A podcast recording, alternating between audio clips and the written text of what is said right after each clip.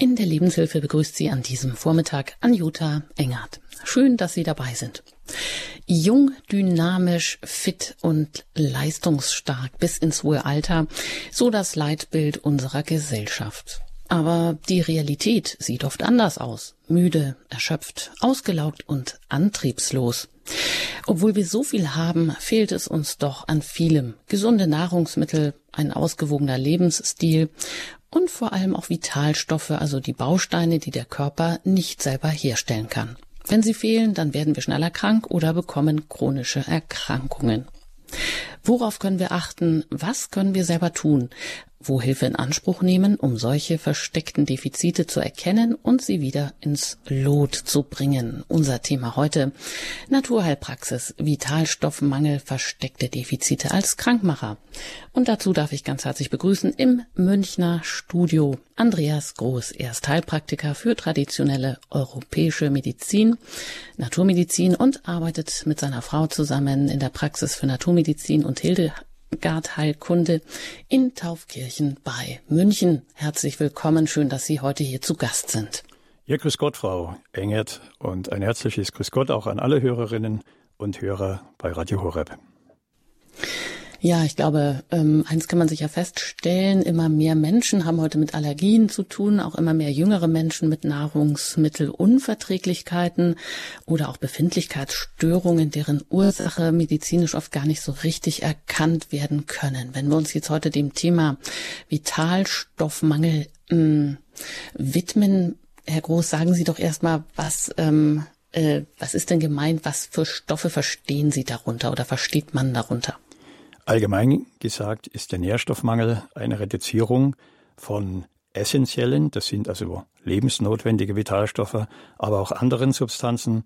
Vitalstoffe im Allgemeinen sind Vitamine, Mineralien, Spurenelemente. Spurenelemente werden in einer oft sehr geringen Menge nur benötigt. Fehlen sie, kann es trotzdem zu gesundheitlichen Problemen führen. Diese Defizite können unsere Körperfunktion stören, sodass sie nicht korrekt ablaufen können und man kann vor allen Dingen, wie Sie gesagt haben, auch jüngere Menschen ähm, solche Mangelzustände teilweise kompensieren, auch über einen längeren Zeitraum. Unser Organismus hat ja da viele Regulationsmechanismen. Aber pauschal kann man sagen, besteht ein Nährstoffmangel über einen längeren Zeitraum, ist er mit Sicherheit krankheitsfördernd. Und wenn Menschen krank sind, und da braucht man, um wieder gesund zu werden, Heilungsprozesse. Diese können auch verlängert werden. Man spricht da von der verlängerten Rekonvaleszenz. Oder sie können sogar verhindert werden, dass also gar keine Heilung eintritt. Mhm, jetzt meinen ja viele Menschen, dass wir doch heute hier in äh, der westlichen Welt eigentlich die besten Voraussetzungen haben. Wir haben auch ähm, sicherlich viele Möglichkeiten und ähm, es werden ja auch auf dem Markt immer sehr viele Produkte angeboten, mit denen geworben wird, Vitamine, Enzyme, ähm, auch ja, die einen ähm, schwören auf Vitamin C-Infusionen, die anderen auf andere Präparate wie Kolostrum, die Vormilch aus der Muttermilch, dann eben der Ziegenmilch entnommen, natürliche Hormoncremes und so weiter. Das ist ja so ein ganzer Urwald eigentlich, äh, der uns da so entgegenkommt und wo wir uns gar nicht immer gut orientieren können. Wie sind Sie denn darauf gekommen und können Sie das irgendwo auch belegen, dass das Thema Vitalstoffmangel in Ihrer Praxis oder in Ihrer, auf Ihrem eigenen Lebensweg auch eine Rolle gespielt hat, wo Sie gesagt haben, ja, da ist wirklich was dran, da kann ich was machen und damit erziele ich auch Erfolge.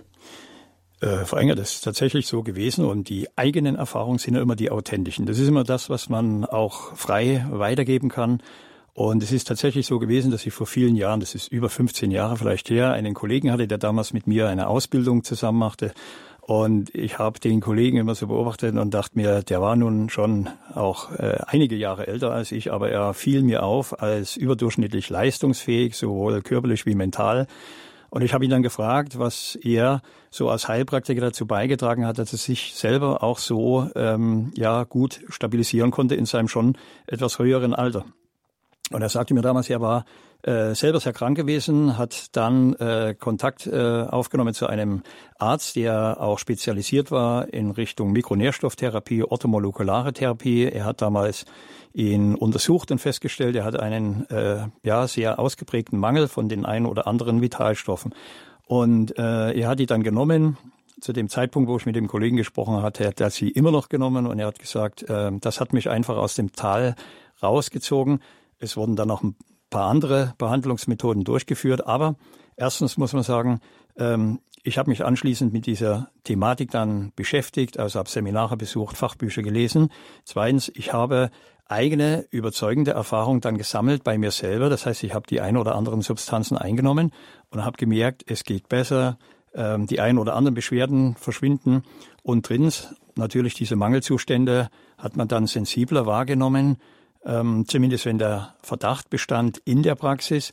Und bei der Behandlung meiner Patientinnen und Patienten habe ich dann die Bestätigung eben auch auf der beruflichen Ebene bekommen, dass eben ihre Beschwerden dann auch weggingen. Mhm. Jetzt wird ja heute auch vielfach behauptet, ähm, dass unsere äh, Nährstoffe eigentlich nicht mehr das hergeben, was sie mal hergegeben haben. Also Obst und Gemüse hat das heute weniger Vitamine als früher oder ist das ein Mythos? Da gehen die Meinungen ja auseinander. Gut, dieser Nährstoffmangel speziell in den Industrienationen bei uns, äh, den erwartet man ja einfach nicht, weil wir davon ausgehen, dass das, was wir bekommen, vor allen Dingen eben die Quantität, die Menge, dass das alles in Ordnung ist. Aber das ist leider nicht so, denn ähm, es gibt nach wie vor Fälle, das sind sogenannte An, äh, Amphetaminosen, das sind also ausgeprägte Nährstoffmangel, die kommen selten vor, aber diese latenten Zustände finden wir häufig und dafür gibt es auch in unserer Welt viele verschiedene Ursachen. Zum einen chronisch kranke, ältere Menschen, Menschen, die zum Beispiel Darmerkrankungen haben, sodass sie bestimmte Substanzen gar nicht richtig aufnehmen können.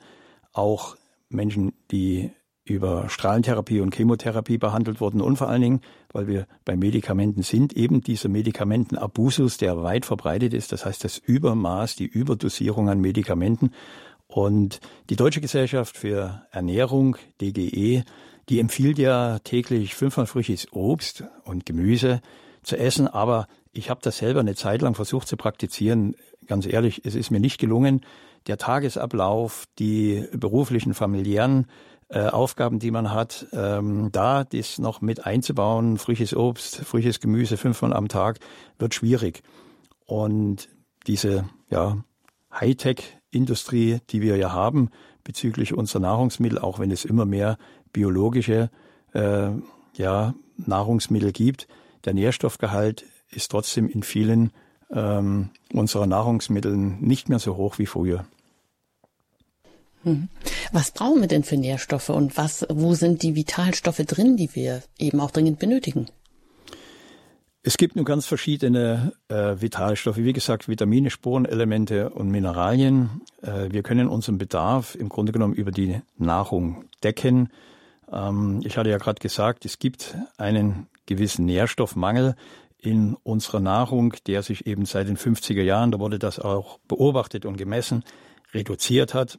Da gibt es zum Beispiel in den Kartoffeln, die haben ja auch verschiedene neben der Stärke und den, äh, ja, dem Kalzium gibt es Reduzierung von über 70 Prozent. Die Äpfel als äh, Vitamin C Nährstoffträger äh, sind auch über 70 Prozent zum Teil reduziert. Das sind jetzt verschiedene äh, Studien, die man gemacht hat, verschiedene Untersuchungen. Da gehen die Werte natürlich immer äh, mal in diesen Wert mehr nach oben, mehr nach unten. Äh, Weizen hat viel Mineralien, auch zum Teil um die Hälfte reduziert. Und Brokkoli als eines der klassischen Vitalstoffgemüse hat zum Beispiel den Folsäureanteil auch um 55 Prozent reduziert gegenüber in den 50er Jahren. Das liegt einfach an dem industriellen Anbau, an den Zuchtmethoden, auch Konservierung, unreife Ernte, äh, lange Lagerung. Und dadurch gehen diese Nährstoffe raus, auch wichtige andere Substanzen, also sogenannte Radikalfänger, sekundäre Pflanzenrohstoffe. Und dadurch kann es eben sein, dass wir trotz unserer gesunden Ernährung natürlich auch in Abhängigkeit von unserem Grundgesundheitszustand, auch in bestimmten Bereichen ein Nährstoffdefizit entwickeln können. Mhm, das leuchtet uns ein. Also Nahrungsmittel, die lang gelagert sind, oder sprechen wir jetzt vor allem Obst und Gemüse an, die unreif geerntet werden oder die so überzüchtet sind, dass sie ähm, ja vielleicht auch viele Bitterstoffe gar nicht mehr beinhalten, die sie früher mal beinhaltet haben, mehr, mehr Zucker mhm. oder eben vor allem groß auf, auf eine schöne Größe hingezüchtet werden, aber dann kaum mehr nach was schmecken. Das können wir, glaube ich, alle nachvollziehen. Ähm, wenn wir jetzt da auf Bio umschwenken, kurze Frage am Rande, sind wir dann besser bedient?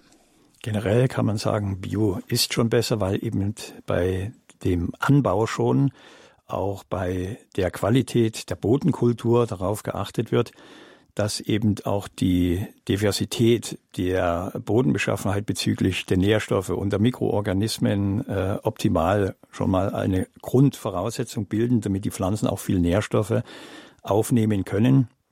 Gewisse Nährstoffe werden ja von der Pflanze auch selber gebildet. So ist es auch bei uns Menschen. Wir brauchen ja nicht nur die Dinge, die wir aus der Nahrung aufnehmen, sondern wir brauchen auch Substanzen, die wir halt selber bilden. Und wenn wir dann gewisse Grundbausteine nicht zur Verfügung haben, kann es durchaus sein, dass eben wichtige Substanzen im Körper nicht gebildet werden können und diese Defizite können auch Beschwerden machen.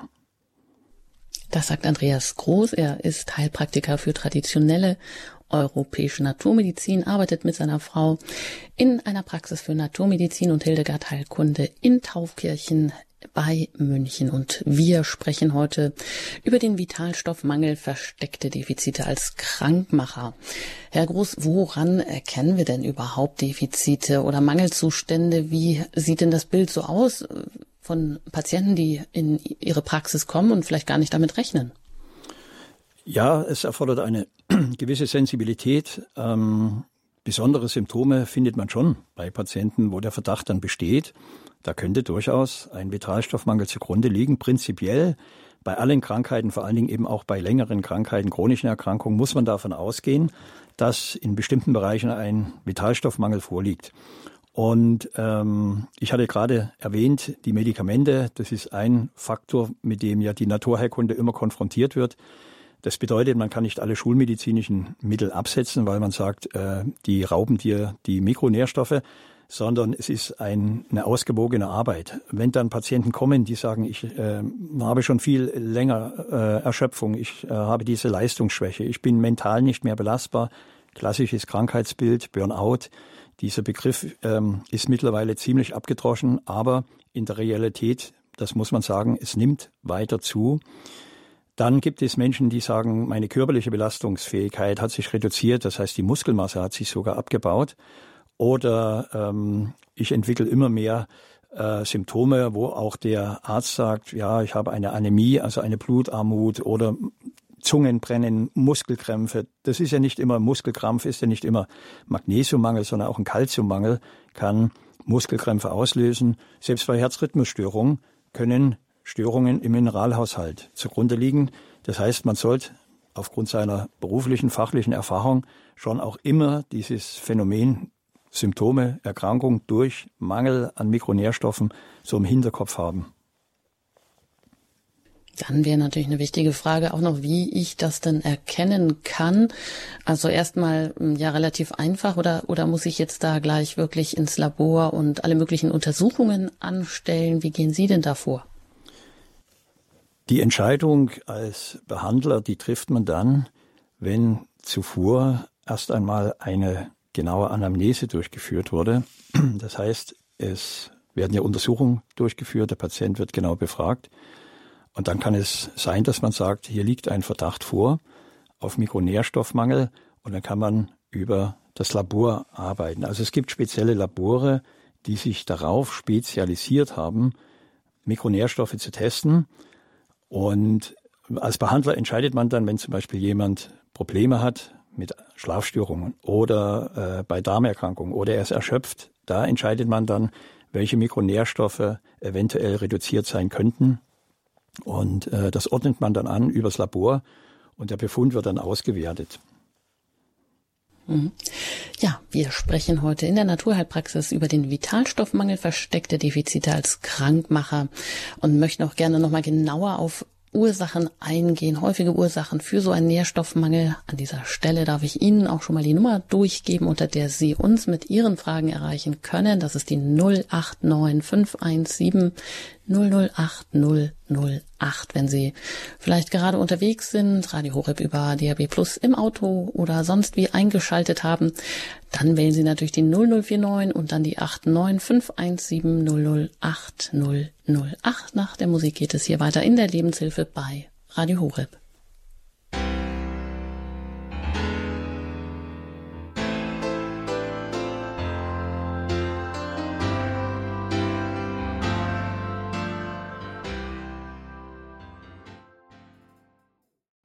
Sie haben eingeschaltet in der Lebenshilfe bei Radio Horeb. Ich bin dann Jutta Engert und im Gespräch mit Andreas Groß. Er ist Heilpraktiker für traditionelle europäische Natur Naturmedizin, arbeitet in eigener Praxis mit seiner Frau bei Taufkirchen, in Taufkirchen bei München so herum. Und wir sprechen oder haben schon über ein, einiges angesprochen, was ähm, der Vitalstoffmangel verursacht, wie man ihn erkennt, äh, warum es ihn heute gibt, eben versteckte Defizite, die eben auch krank machen können. Und Sie können uns auch anrufen unter der 089517008008. Das haben bereits jetzt schon einige getan. Und ich darf als ersten Hörer Herrn Mühleck aus Laudenbach hier begrüßen. Hallo. Guten Morgen. Ja, guten Morgen, Mühleck, mein Name. Herr Mühleck, guten Morgen. Sie werden sich erinnern, ich bin doch schon ein paar Mal bei Ihnen dankenswerterweise durchgekommen. Jetzt ist eine ganz neue Situation für mich eingetroffen. Äh, ziemlich genau vor einem Monat hatte ich einen ziemlich bösen Fahrradabsturz und äh, hat äh, die Beschwerden oder große Einschränkungen mit sich gebracht. Ähm, Rippenfraktur, LWS und Schulterblatt waren irgendwie demoliert und ähm, war dann notfallmäßig ähm, nach der Notfallaufnahme stationär im Krankenhaus, äh, fünf Tage. Und dann ist anschließend nach Entlassung ähm, ein Bein offen geworden. Jetzt ist meine erste konkrete Frage, könnte es sein, und dazu äh, zum offenen Bein dann äh, beide Beine dann äh, mit Lymphödemen. Aber ich bin sonst vorher auch schon das gewesen, aber mhm. in der vorhergehenden Sendung schon mal gesagt, dass ich sehr viel Bewegungsmensch bin, auch sehr viel mit dem Radl und sonst wie unterwegs.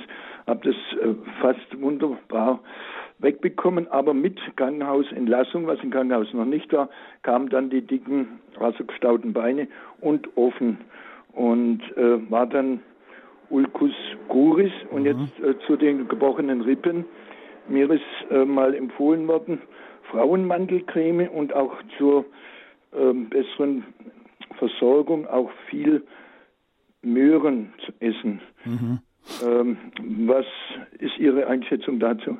Also ein Ulcus cruris, der kann natürlich ausgelöst werden durch eine Verletzung. Also zum Beispiel, wenn wir jetzt, wie Sie das beschrieben haben, durch einen Radunfall eine Verletzung am Unterschenkel hat, kann eine Wunde entstehen, die dann einfach nicht mehr heilt. Das kann natürlich schon für einen Nährstoffmangel sprechen, sodass die Wundheilung einfach reduziert und verlangsamt ist. Das Wichtigste ist bei der äußeren Behandlung, dass dieses Unterschenkelgeschwür erst einmal so antibakteriell äh, behandelt wird. Da gibt es verschiedene Präparate, die sich da bewährt haben. Aber das Entscheidende ist, wo ähm, mir das jetzt wichtig ist, auch Ihnen mal mitzuteilen, äh, diesen Ulcus cruris, also diesen äh, diese offene Wunde, die nicht heilt und wo dann auch Lymphe ausfließt, gerade wenn die Beine eh schon lymphatisch gestaut sind, dieses äh, Krankheitsbild heilt man primär immer von innen. Das heißt, es geht nicht darum, von außen etwas auf die Wunde drauf zu machen, das ist wichtig, aber das allein reicht oft nicht, denn von innen muss geheilt werden. Es besteht da ein Zustand der sogenannten Dyskrasie, also die schlechte Zusammensetzung der Körpersäfte, Lymphe und Blut. Das hat die Hildegard von Bingen ja beschrieben. Und was erstrebt werden sollte in der Behandlung, ist die Eukrasie, die Herstellung eines gesunden, vitalen Blutes. Und das geht über verschiedene Wege. Man kann solche Sachen behandeln, indem man den Körper erst einmal schnell entlastet, also entgiftet über das Blut. Man kann blutableitendes Schröpfen praktizieren, beziehungsweise auch zur rechten Zeit nach den Vorgaben der heiligen Hildegard eine Aderlass durchführen, um schon mal die man spricht ja dort auch vom giftbelasteten Blut, diese Toxine nach außen zu bringen. Das nächste ist, man kann, und das ist ja das Thema auch dieser Sendung, über die Zufuhr von Mikronährstoffen, speziell auch über Infusionen, wo dann die Wirkstoffe direkt in das Blut, also in die Zirkulation hineinkommen, kann man diesen Zustand dann schon mal verbessern. Das sind so eine Art Initialisierungsbehandlung. Wichtig ist auch, dass man die Nieren aktiviert. Da gibt es verschiedene Pflanzen, ob das jetzt äh, Liebstöckel ist, Levisticum, ob das die Goldrute ist, ob das die Brennnessel ist. Ähm, es gibt verschiedene Präparate, die man nehmen kann. Die Nieren müssen gut arbeiten, sie müssen das äh, Blut gut filtern, die Leber muss gut entgiften. Und äh, so hat man die Mö Möglichkeit von innen erst einmal den Zustand äh, zu verbessern. Ja, danke schön. Soweit mal alles Gute an Herrn Mühleck. Und weiter geht's hier mit unserem Thema Vitalstoffmangel. Wie erkenne ich versteckte Defizite als Krankmacher? Dazu eine Hörerin aus München, die ich hier begrüßen darf. Guten Morgen. Ja, guten Morgen. Guten Morgen. Leider sehr sensibel, vor allem der Strahlung gegenüber. Ich vertrage also überhaupt keine Funkstrahlung mehr und auch den Strom nicht mehr. Mhm. Und jetzt ist leider noch 5G dazugekommen bei mir in der Straße und ich bin dann so denk- und handlungsunfähig und zittere und brennen und stechen und Krämpfe. Gibt es irgendeinen Nährstoff, mit der mhm. ich diese hohe Elektrosensibilität reduzieren kann, in den Griff kriegen kann, dass ich überleben kann. Also das Wichtigste ist erstmal, weil Sie ja diese hohe Sensibilität haben, die gibt es ja bei Menschen, die haben gegenüber elektromagnetischen Schwingungen eine hohe Sensibilität, die anderen wieder gegenüber den chemischen Wirkstoffen. Das Wichtigste ist, dass das vegetative Nervensystem tagsüber stabilisiert wird. Man kann das machen, indem man vielleicht in der Früh schon Rhodiola einnimmt. Rhodiola ist der Rosenwurz und Rosenwurz ist eine pflanzliche Substanz, ein sogenanntes Adaptogen. Und adaptogene Pflanzen helfen uns Menschen, damit wir uns in bestimmten Belastungssituationen besser anpassen können. Und der Rosenwurz hebt einfach die Stresstoleranz. Ähm, das nächste ist dann, da gibt es verschiedene andere äh, Mikronährstoffpräparate auch, die zum Beispiel den Nerven äh, Stoffwechsel beruhigen.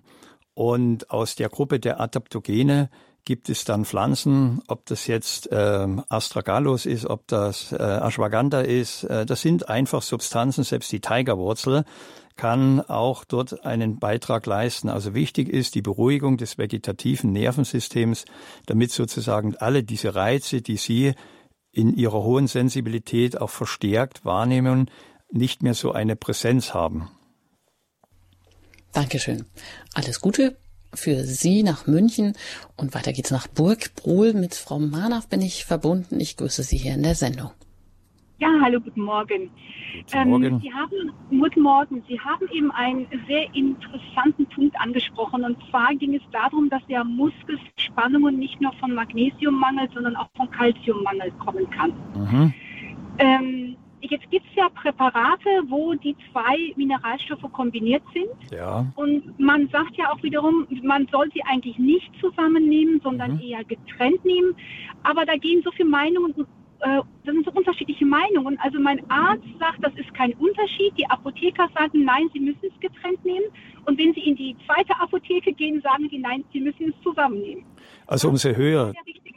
Ja, umso höher die einzelnen Dosierungen sind, äh, also vom Wirkstoffgehalt vom Magnesium und auch vom, in dem Fall vom Calcium, ähm, diese Muskelkrämpfe werden auch, die ich beschrieben hatte, auch vom Kalium ausgelöst. Also nicht Calcium, sondern Kalium. Aber es ist tatsächlich so, dass es Präparate gibt mit Magnesium und Calcium. Und das sind eigentlich Antagonisten, sagt man. Das Calcium braucht man für die Aktivität des Muskels, also für die Anspannung. Das nimmt man im Allgemeinen auch eher in der Früh und am Vormittag und am Abend zu. Nimmt man dann Magnesium, weil ja der Muskel sich wieder entlasten soll. Also diese Antagonisten kennt man auch in der Pflanzenheilkunde. Man sollte auch in der Phytotherapie, also in diesem, äh, ja, in dieser Pflanzenheilkunde Kamille und äh, Pfefferminz äh, zum Beispiel nicht mischen und weil eben diese Pfefferminze kühlend ist und entspannend und die Kamele ist wärmend. Also es gibt da schon so Antagonisten. Bezug nehmend jetzt Thema dieser Sendung Mikronährstoffe, gäbe es ein Beispiel, das wäre Selen und Vitamin C. Also ich habe auch Präparate gesehen, wo Vitamin C drin war und Selen und das sind auch Gegenspieler. Also das wäre auch ein Hinweis, wenn Mikronährstoffe eingenommen werden, Selen und Vitamin C sollte man nicht zusammennehmen. Gut, alles Gute Ihnen, Frau Manaff. Und wir gehen nochmal weiter nach Olching und da bin ich mit Frau Heinz verbunden. Hier ist Frau Heinz, Rosemarie aus Olching. Frau Heinz, grüß Gott. Herr Groß, ja, Herr Groß, ich habe eine Frage. Ich war jetzt im Krankenhaus, wurde mit Magen- und Darmspiegelung gemacht. Ich mhm. bekam so ein bitteres, bitteres Medikament zum Abführen. Seitdem habe ich Magenbrennen. Ich mhm. esse seit Tagen nur noch Haferschleim und Kamillentee und Kartoffelpüree, ohne Vitamine, kein Obst, kein Salat. Kein mhm. Spinat, was soll ich nur machen? Also diese Abführmittel, diese Laxantien, die haben, äh, das sind Bittersalze. Die werden im Allgemeinen gut vertragen, aber eben nicht in jedem Fall. Und es gibt tatsächlich Menschen, die nach der Einnahme dieser Substanzen, das ist ja schon auch eine aggressive äh, Substanz, für einen mehr, für den anderen weniger, die dann anschließend auch Beschwerden haben. Also das äh, Phänomen begegnet mir in der Praxis doch auch äh, immer wieder, gerade wenn so äh, Koloskopie gemacht wurde und der Darm wurde abgeführt, äh, Gastroskopie, Magen. Äh, da gibt es äh, ja gewisse Vorbereitungen, die dann im Nachhinein noch Beschwerden machen können. Also eine diätetische Ernährung ist schon wichtig. Jetzt geht es natürlich darum, warum waren Sie ins Krankenhaus gekommen, welche Vorerkrankungen hat es gegeben, weil eine Behandlung kann ja auch nochmal eine andere Vorerkrankung ein Stück anschieben. Man nennt das iatrogene Wirkung, also durch medikamentösen oder äh, medizinischen, medizinische Maßnahmen durch diese Zugriffe eine Verschlimmerung der Symptomatik. Das müsste man genauer anschauen. Gut ist beim überreizten Magen natürlich immer der Kamillentee. Gut sind auch, das wurde heute auch schon erwähnt, Bitterstoffe, die wir in den Pflanzen wenig haben. Also da gibt es äh, verschiedene Präparate, die einen hohen Bitterstoffanteil haben, speziell also Magenmittel, die den Magen dann wieder kräftigen, so dass er mit Nahrungsbestandteilen also ganz normalen äh, Dingen, die wir dann essen, auch besser zurechtkommt. Aber auf jeden Fall sollte ich ähm, äh, ja, sollte man Ihnen empfehlen, jetzt zum Beispiel auch äh, Pellkartoffeln, also gekochte Kartoffeln essen. Karotte ist sehr gut für Magen-Darm, also immer für die gereizten Verdauungsorgane sind gekochte Kartoffeln und eben auch äh, Karotten so püriert auch immer sehr heilsam und beruhigend. Ja, danke schön und alles Gute, Frau Heinz. Und ähm, Herr Groß, Sie sind wirklich sehr gefragt hier in der Sendung. Die Telefone stehen nicht still, sind alle Leitungen belegt. Ähm, natürlich ist immer auch die Bitte, und es wäre gut, wenn Sie dann auch ähm, zum Thema Vitalstoffmangel ähm, fragen oder zu eben Symptomen, die damit zusammenhängen könnten, weil wir ja über Sie heute sprechen als versteckte Defizite, als Krankmacher. Hören wir mal weiter, was Frau Meske, äh, was aus Meskirch Frau Witt zu sagen hat. Ich grüße Sie hier in der Sendung. Guten Morgen. Ja, guten Morgen. Guten Morgen. Ich Sie auch begrüßen, Herr Groß. Ich bin 81 Jahre alt und seit anderthalb bis zwei Jahren ist mir jeden Morgen leicht schlecht. Mhm. Je nachdem, ich habe schon festgestellt, wenn ich abends mal was Gebratenes esse, ist es schlimmer, aber es ist eigentlich immer da. Und ich hatte schon Magenspiegelung, Darmspiegelung, ähm, dann hat mal die Bauchspeicheldrüse, hat, war mal nicht in Ordnung, die ist aber anscheinend wieder in Ordnung. Ich habe aber auch viel Sodbrennen, Aufstoßen und bin auch immer sehr müde. Ich muss also nach dem Essen sofort schlafen. Mhm. Und ähm, ich war jetzt auch bei einem Heilpraktiker und der hat festgestellt, ich hatte, hätte eine Nahrungsmittelunverträglichkeit. Und da zum Beispiel ging es auch um Histamine. Mhm. Aber ich habe den Eindruck, ich kann gerade essen, was ich will. Es wird einfach ja. richtig gut. Also in Ihrem Alter, erstmal, Ihre Stimme hört sich ja viel jünger an. Ja, das ist schon schön. Und äh, das Ganze spricht auch so ein bisschen für ein Oberbauchsyndrom. Das heißt, das Zusammenspiel zwischen Magen, Bauchspeicheldrüse und Galle funktioniert dann nicht mehr so richtig. Denn wenn man äh, so eine Übelkeit hat, ist das oft ein Zeichen für eine herabgesetzte Verdauungsleistung, die dann über diesen Nervus vagus ausgelöst wird.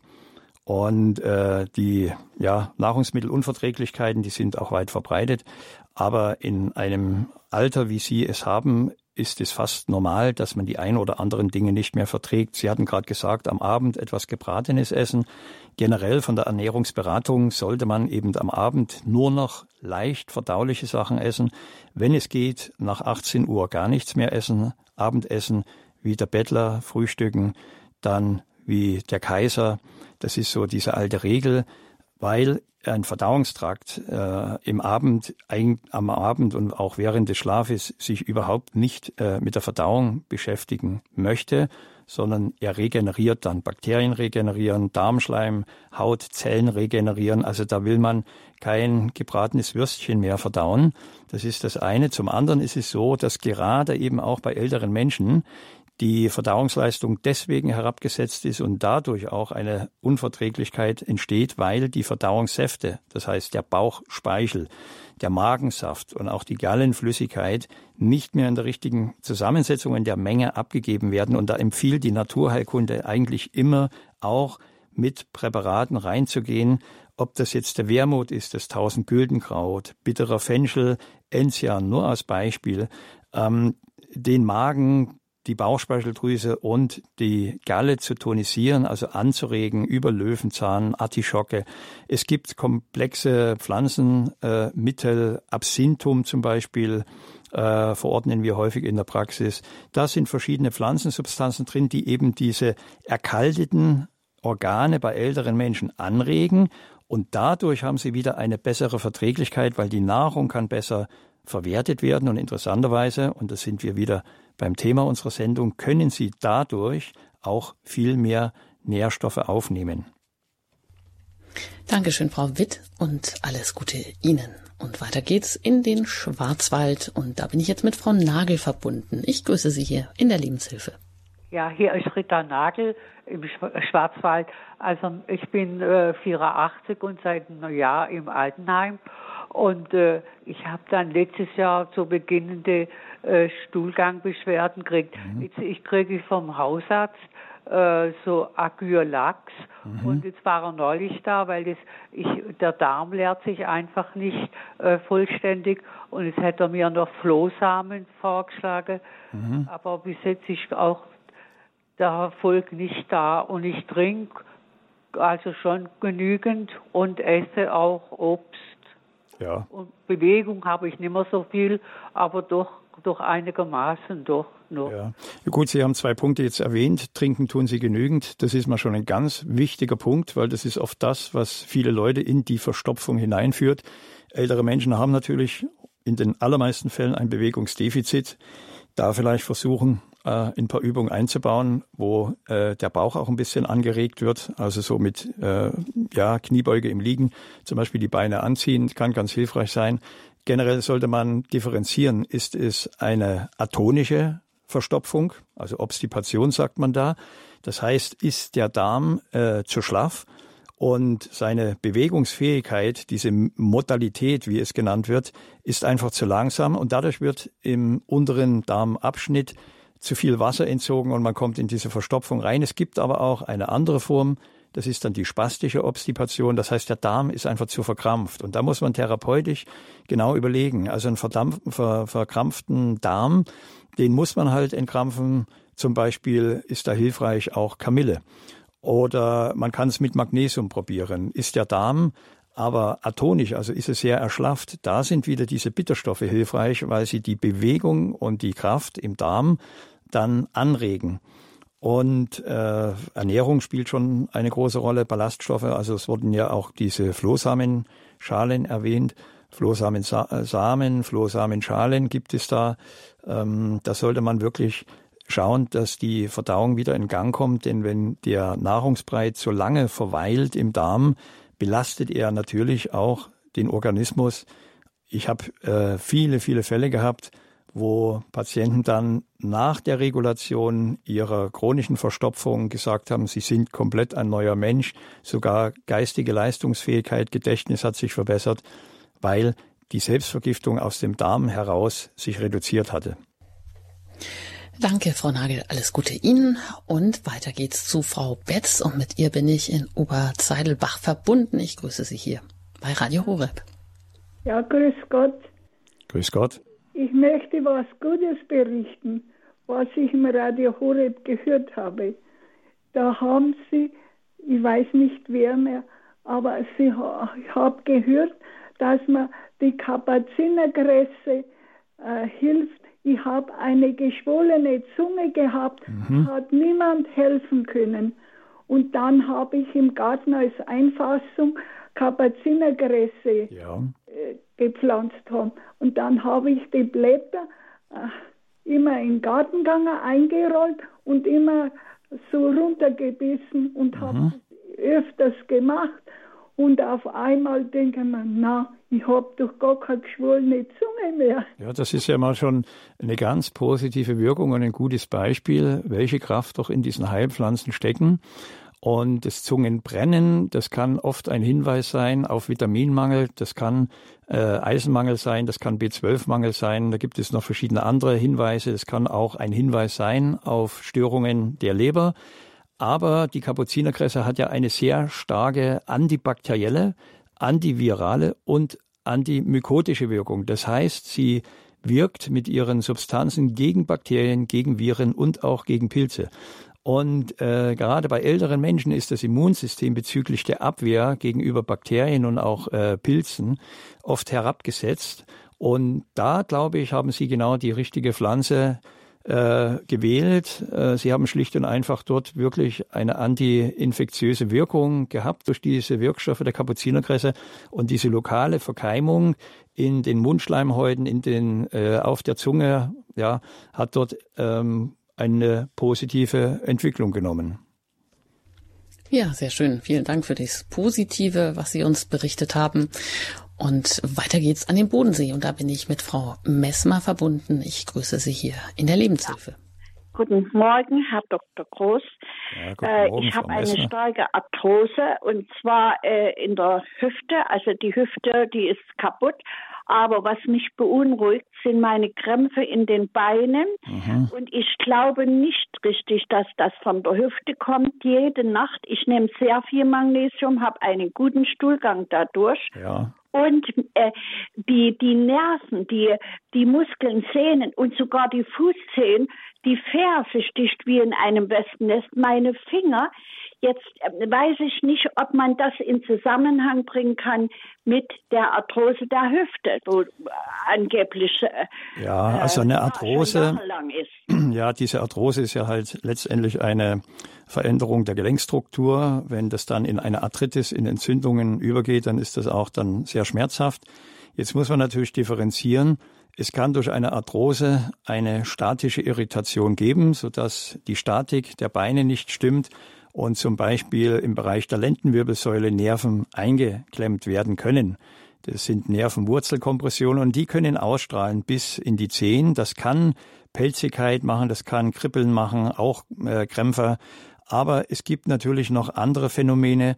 Es gibt es äh, die sogenannte Polyneuropathie. Das ist eine ja Nervenstörung, wo und das ist diese Thematik von heute auch. Mikronährstoffe fehlen, vor allem B12 oder auch Vitamin B1 können solche, man nennt es Parästhesien, solche Sensibilitätsstörungen hervorrufen. Es gibt den anderen Begriff noch, der auch weit verbreitet ist, das Phänomen der Restless Legs, also dieser unruhigen Beine.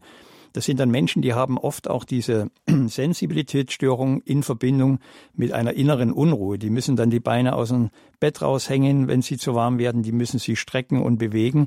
Also da sollte ich, wenn Sie das so beschreiben, auf jeden Fall mal ähm, mit einem Neurologen sprechen, der da mal diese Nervenleitfähigkeit auch misst, beziehungsweise auch mal Mikronährstoffe misst, ob sie tatsächlich einen B-Mangel haben. Es gibt viele Phänomene, auch wenn der Zucker nicht stimmt im Alter, da kann man mit Hilfe von Alpha-Liponsäure versuchen, die Gefäßsituation zu verbessern. Das wäre dann der letzte Punkt, der dann hypothetisch in Frage kommen könnte, dass eben diese Mikrozirkulation nicht mehr stimmt. Das heißt, die feinsten Kapillargefäße werden nicht mehr so gut durchblutet. Aber wenn Sie jemand finden, der Experte ist in dem Bereich Mikronährstoffe, wird bezüglich Ihrer Symptome dort sicher zwei, drei Präparate Ihnen empfehlen können, die da positiv andocken. Prima, danke schön, Frau Messmer. Und ähm, Frau Immerz hat sich auch noch gemeldet aus Wertach. Ich begrüße Sie hier in der Lebenshilfe. Gott alle miteinander. Ja, grüß Gott. Grüß Gott, also seit letzten Mittwoch ging es mir sehr, sehr schlecht, schwindlig, gebrochen, alles. Und ähm, gut, ich will jetzt nicht alles erklären und so weiter, aber heute geht es etwas besser. Und zwar, wie es, ich bin nicht mehr ganz so zittrig und so schwach und so schwindlig. Ich war bei meinem Arzt und er hat mir eine Vitamin B-Spritze gegeben mhm. mit äh, äh, Folsäure. Ja. Und also ich muss wieder auf die Beine kommen, weil ich habe auch einen dementen Mann, da muss ich auch sorgen. Also ich selber bin auch schon 82 Jahre und äh, was kann ich denn tun, dass ich wieder zu Kräften komme? Ich ja. habe auch Histaminintoleranz. Mhm. Gut, wenn Sie Histaminintoleranz haben, ist natürlich wichtig, dass Sie eben genau diese histaminhaltigen Nahrungsmittel ja, vermeiden. Ja. ja. Ähm, ich aus einigermaßen, mhm. da meistens dran. Aber was gibt es denn sonst noch? Ja, also da geht es auch wieder darum bei Ihnen, dass man erstmal schaut, was war denn der Auslöser für diese Übelkeit, das Erbrechen. Das spricht natürlich so, wenn Sie es beschreiben, vielleicht für einen Magen-Darm-Infekt. Ähm, es kann sein, dass wenn Menschen sehr plötzlich sehr viel erbrechen, dass sie Mineralien verlieren. Und gerade wenn dann Schwäche eintritt, Schwindel, Kraftlosigkeit, liegt dort sehr häufig oft ein Mineraldefizit zugrunde. Ansonsten stabilisieren ähm, von der Energie her, es gibt diese sogenannte Coenzym Q10. Das ist eine Substanz, die äh, ein sogenanntes äh, äh, Vitaminoid darstellt.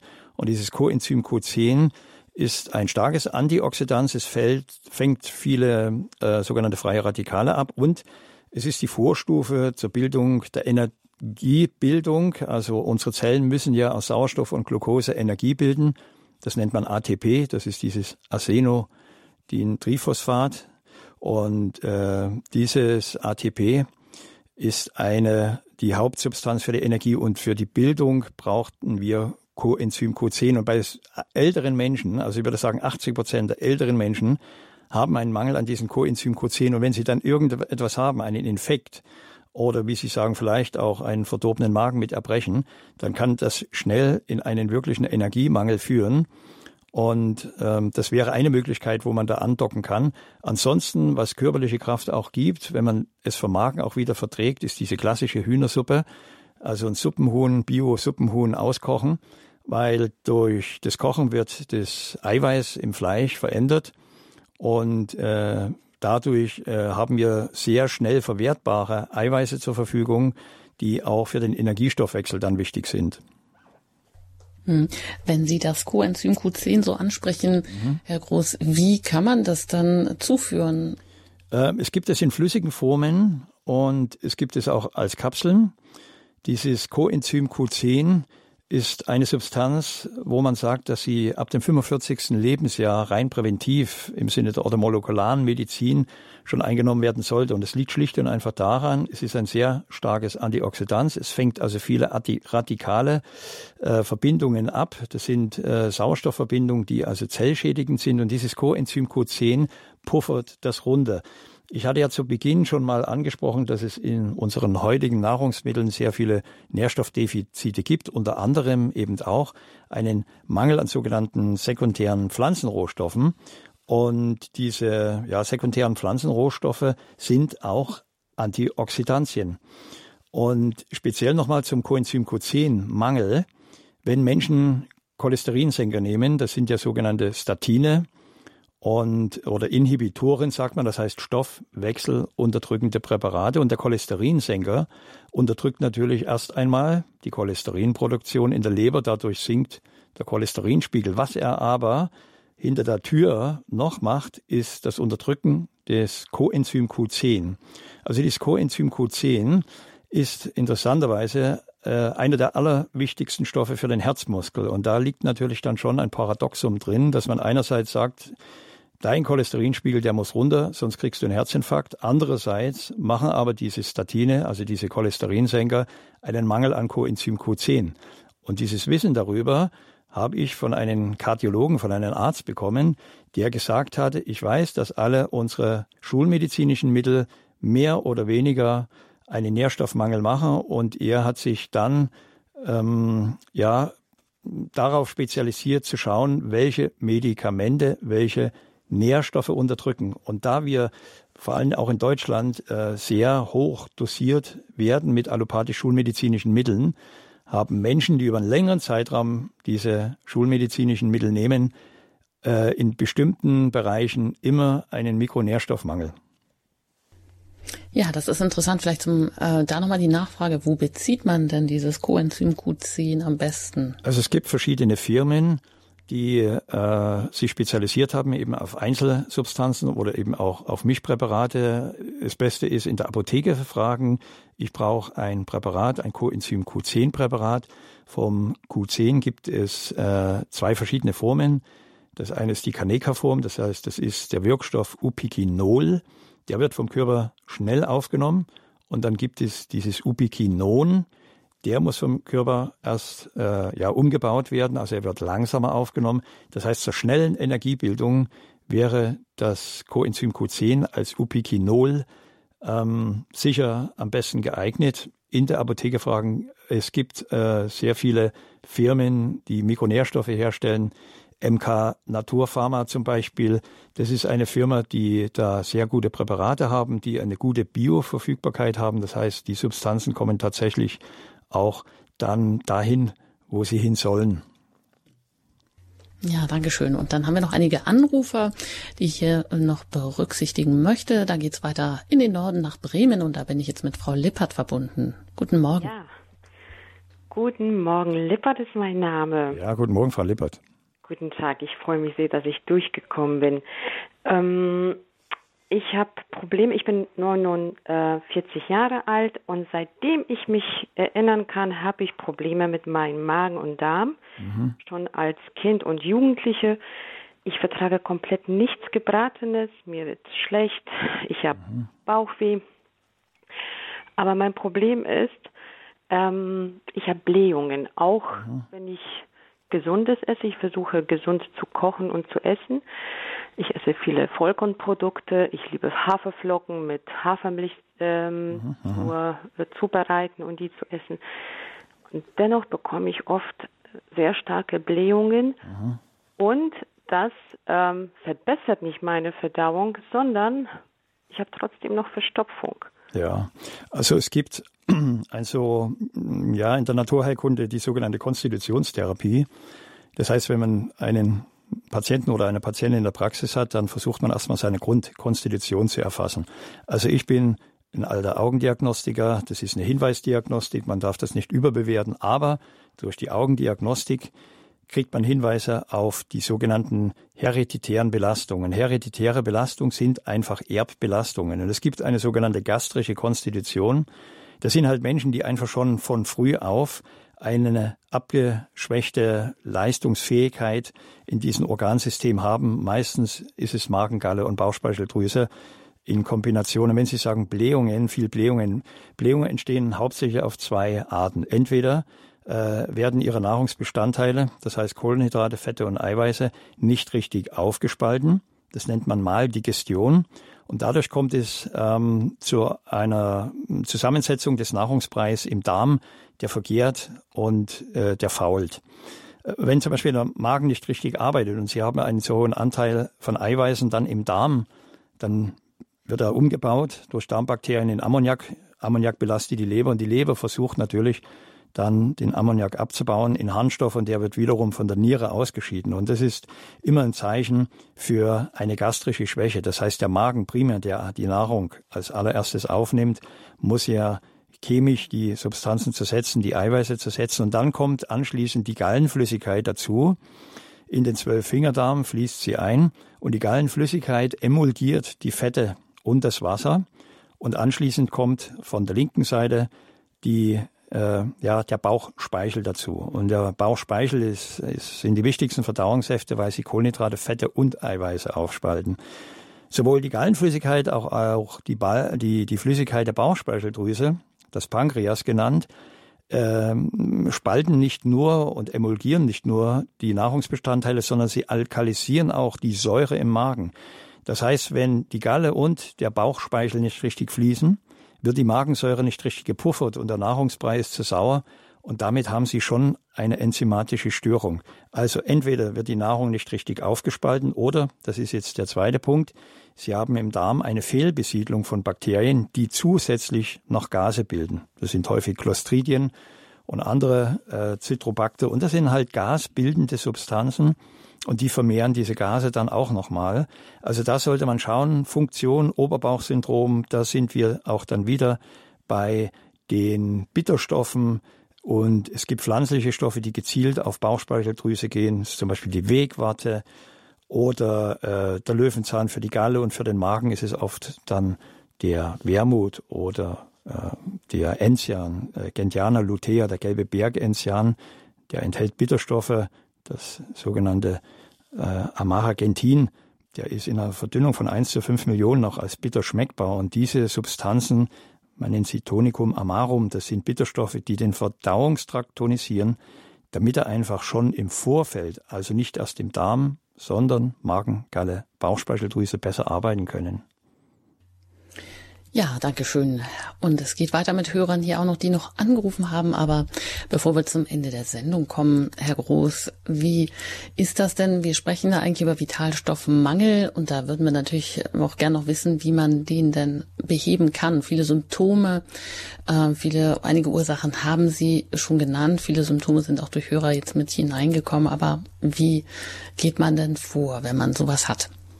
Also wenn der Verdacht besteht auf einen Vitalstoffmangel, dann äh, machen wir immer ein Labor in der Praxis. Das heißt, aufgrund des Verdachtes der Störung wird Blut abgenommen. Man kann äh, bestimmte Substanzen über den Speichel, auch über den Urin testen, aber in allermeisten Fällen ist das das Blut. Das Ergebnis wird natürlich dann ausgewertet und in die Behandlung, die Therapie mit eingebaut. Ähm, wenn wir wissen wollen, ähm, was da konkret auch äh, vorliegt und ähm, sich ja die Zeit nicht äh, so zur Verfügung stellt, dann macht man eine sogenannte Initialisierungsbehandlung. Das heißt, man gibt das eine oder andere Präparat, wo der Verdacht besteht, in einer hohen Dosis und schaut dann anschließend, wie die Substanzen aufgenommen werden und vor allen Dingen, wie die Reaktion ist. Bewährt hat sich dort immer die sogenannte Mikronährstoffinfusionstherapie. Das ist eine Form, wo über Infusion mit genauer Dosierung Substanzen in den Körper eingegeben werden, die dann relativ schnell verteilt äh, werden, andocken und dann, und das ist der Vorteil, die Möglichkeit bieten, schnell zu überprüfen, ähm, bringt es in dem Bereich der Grundstörung, also der Symptome, zum Beispiel Erschöpfung oder auch Schlafstörung oder auch eben, was wir heute schon gehört hatten, diese Störungen im Bereich der Nerven mit diesen unruhigen, kribbelnden Beinen, kommt man dort schnell in eine Verbesserung rein. Also das ist eine Möglichkeit innerhalb der Praxis, wo man relativ schnell sieht, okay, da war ein Mangel, wir geben die Substanzen über Infusionen und wir sehen dann schnell eine Verbesserung. Ansonsten sollte man auch schauen, dass man die Menschen natürlich in eine gesunde Ernährung hineinführt. Und äh, das ist auch ein wichtiger Punkt. Nicht zu spät am Abendessen. Viele Substanzen können wir nicht verdauen. Wir haben dann äh, Fäulnis, Gärung im Darm. Das ist dann die Rückvergiftung wieder. Auch das blockiert bestimmte Nährstoffe. Gut, danke schön. Dann warten noch zwei. Mehr können wir jetzt hier, glaube ich, nicht mehr berücksichtigen heute in der Sendung. Eine anonyme Hörerin aus dem Westerwald darf ich hier begrüßen. Hallo, guten Morgen. Guten Morgen, lieber Herr Groß. Ja, guten Morgen. Liebe äh, Anjuta. Äh, Schüsslersalze, sagt das Ihnen was? Ja, Schüsslersalze. Schüsslersalze sind, ähm, ja, wie soll man sagen, die, die Grundsalze, die der Mensch äh, braucht, äh, sind essentielle Salze. Das ist Magnesium, Phosphoricum, Kaliumphosphoricum, Natriumphosphoricum. Und diese Substanzen ähm, werden verabreicht, um den Körper zu stimulieren, ähm, diese äh, Salze besser aufnehmen zu können. Ähm, wir arbeiten in der Praxis nicht mit Schüsslersalzen. Wir haben so viele Dinge ähm, ja, kennengelernt im Laufe der Ausbildung, wo man sich dann entschieden hat. Schüsslersalze ähm, bewirken sozusagen, wenn zum Beispiel jemand einen Eisenmangel hat und man gibt ihnen Ferrum Phosphoricum, dass das Eisen besser aufgenommen werden kann. Oder wenn Krämpfe da sind und man gibt Magnesium Phosphoricum, dass eben dann Magnesium besser aufgenommen werden kann. Aus unseren Erfahrungen ist die Kombination immer gut. Bleiben wir beim Magnesium. Wenn man Magnesium Phosphoricum gibt, das stimuliert den Körper. Dieses Phosphoricum-Form selber kann nicht aufgenommen werden, aber die Information bewirkt, dass ein zusätzliches Magnesium, zum Beispiel am Abend 200, 300 Milligramm Magnesium, äh, Zitrat, dass das dann noch besser aufgenommen werden kann. Ja, danke für diese Anfrage, für den Hinweis. Und weiter geht's nun nach Oberammergau. Da bin ich mit Frau Dobmeier verbunden. Ich grüße Sie. Ja, grüß Gott. Frau Dobmeier, grüße Sie. Ja, Herr Groß, grüß Gott. Ich habe ein Problem. Ich fasse mich kurz. Ich war vor kurzem im Krankenhaus Garmisch, ja. äh, kamen die Stände raus aus den Gallengängen. Meine Gallenblase, das ging aber ganz ziemlich schnell. Ich hatte dann ein halbes Jahr vorher 25 Kilo abgenommen, mhm. wusste aber nicht warum. Eigentlich ging das so ganz ruckezucke. Dann bin ich umgezogen von München nach Oberammergau. Hier sieht es nicht so gut aus mit der Versorgung. Ich habe eine, ist jetzt festgestellt worden, wieder eine chronische Gastritis mhm. mit, ja, also das ist soweit, ja, im Griff habe ich es nicht, kann ich schlecht machen. Und der Arzt, ich habe in München jeden Monat Vitaminstoß mit Vitamin B12 bekommen, weil mein Magen das nicht aufnehmen kann. Stimmt das, gell?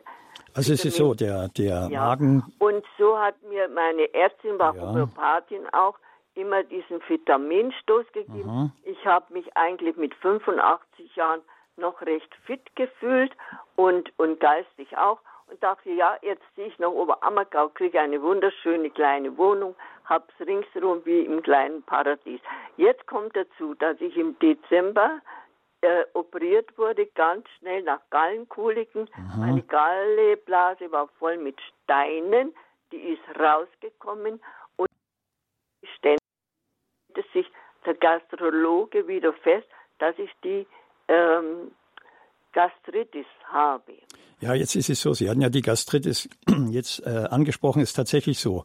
Der Magen produziert einen Faktor, der sogenannte Intrinsikfaktor, und dieser Faktor äh, ist in der Lage, sich mit dem B12 in der Nahrung zu bilden. Und bei vielen älteren Menschen funktioniert der Magen einfach nicht mehr richtig und demzufolge entsteht eine sogenannte perniziöse Anämie. Also B12-Mangel bewirkt, dass eben auch die roten Blutkörperchen, die Erythrozyten, dann zu wenig vorhanden sind. Zum anderen, Gallenblasenentfernung bedeutet, sie können die Fette aus der Nahrung nicht mehr so gut emulgieren. Und ein nicht gut emulgiertes Fett wird auch von der Bauchspeicheldrüse dann nicht mehr so gut verwertet. da ist es auch hilfreich, dass Sie Substanzen nehmen, die Ihre, ihre Verdauung äh, auch unterstützen. Also verdauungsfördernde äh, Präparate, die gibt es in jeder Apotheke. Ansonsten, also das nennt man Postcholozystektomie-Syndrom, wenn diese Gallenblase fehlt, haben auch junge Leute, ich habe schon Patienten mit 35, 25 sogar, die Gallenblasenentfernung hatten und die haben dann alle auch Probleme mit der Fettverwertung. Also ähm, das ist natürlich ein komplexes Krankheitsbild. Letzten Endes ist es richtig, bei der Situation mit dem Magen den B12-Spiegel zu messen und dann das auch zu substituieren, weil es ist ganz wichtig, dass ältere Menschen vor allen Dingen einen ordentlichen Vitamin B12-Spiegel haben. Gut, danke schön. Einen letzten Hörer aus München, Herr Skatzinski, wenn ich das richtig ausspreche. Grüß Skatzinski ist mein Name. Ich grüße Sie ganz herzlich, Herr Gross. Ja. Eine Frage, Reizdarmsyndrom. Mhm. Also ich bin 50 und ich kämpfe mit Reizdarmsyndrom und ähm, eigentlich bei der Kolonoskopie ist nichts festgestellt worden. Ja. Aber es kann einen neurotischen Hintergrund haben, da ich vor zwei, drei Jahren auch mit neuropathischen Schmerzen gekämpft hatte mhm. im Gesicht. Mhm. Und jetzt habe ich Reizdarmsyndrom. Also Reizdarmsyndrom wird nicht nur gastroenterologisch behandelt, sondern eben auch wirklich über das vegetative Nervensystem. Das heißt, man muss versuchen, dass der Darm erstmal von dem Nervensystem normal angesteuert wird und nicht übersteuert wird. Beim Reizdarmsyndrom ähm, liegt einfach auch tatsächlich eine vegetative Übersteuerung äh, zugrunde und das erfordert immer, dass man auch einen Flora-Status erstellt. Das heißt, der Stuhl muss in ein äh, Speziallabor geschickt werden und dort wird die sogenannte äh, Diversität der gesamten Bakterien äh, des Darmes, der Darmflora auch bestimmt, denn bei der Koloskopie hat man ja nur einen makroskopischen Blick. Das bedeutet, man sieht nur das Grobe. Das Feine erkennt man nicht und das kann man über einen, äh, ja, also einen Check machen, einen Darmcheck, eine Flora-Statusbestimmung. Das ist also die Grundlage für die Behandlung vom Reizdarm. Und wie gesagt, Nervensystem, also da gibt es Rhodiola, da gibt es Ashwagandha, da gibt es Astragalus. Das sind verschiedene adaptogene Pflanzen, die eben auch beruhigend wirken. Sehr wichtig ist auch die Schlafregulation, damit der Darm nachts aus wirklich auch sich entlasten kann. Also da ähm, beim Reizdarm, das ist ein Pauschalbegriff, so wie Reizmagen. Und im Endeffekt heißt das ein nicht so funktionierendes Organ, aber die Ursachen sind mit dem Begriff Reizdarmsyndrom überhaupt noch nicht erfasst. Und demzufolge muss man die Therapie auch ganz individuell an die jeweiligen Patienten auch immer anpassen. Ja, danke schön. Gut, zum Abschluss, Herr Groß. Vitalstoffmangel, versteckte Defizite als Krankmacher. Was möchten Sie uns damit auf den Weg geben? Ja, Frau Ingert, ich bedanke mich ganz herzlich ähm, für die Einladung erstmal auch ein herzliches Dankeschön für die interessanten Hörerfragen. Ähm, ich habe mir da ein paar Sachen notiert, da werde ich gleich in der Praxis dann weiterarbeiten. Für meine Patienten kann ich sagen und auch für alle Zuhörer und Zuhörerinnen, denken Sie immer daran, Ihre Gesundheit ist das größte Gut und Sie können selber viel dazu beitragen, gesund zu bleiben. Das darf man nicht unterschätzen. Sollten Sie doch einmal krank werden, dann ja, muss man sagen, äh, ein Nährstoffmangel könnte dahinter stehen. Ich wünsche Ihnen auf jeden Fall alles Gute und ja, ich wünsche Ihnen Gesundheit und vor allem gottesreichen Segen für Sie und auch für Ihre Familie. Vielen Dank, Herr Groß. Und äh, das rundet auch unser Thema nochmal ab. Man äh, tendiert ja doch immer dazu, da nur das eine in den Blick zu nehmen und äh, das den ganzen Menschen dann vielleicht nicht mehr. Das tun sie sicherlich nicht. Also der ganze Mensch ist ja immer angesprochen, Körper, Geist und Seele ähm, und dass man das nicht aus den Augen verliert. Danke, dass Sie ins Studio gekommen sind. Alles Gute weiterhin für Ihre Arbeit in der Praxis für Naturmedizin und Hilgerteilkunde in Taufkirchen und auf Wiederhören. Bis auf ein nächstes Mal. Auf Wiederhören.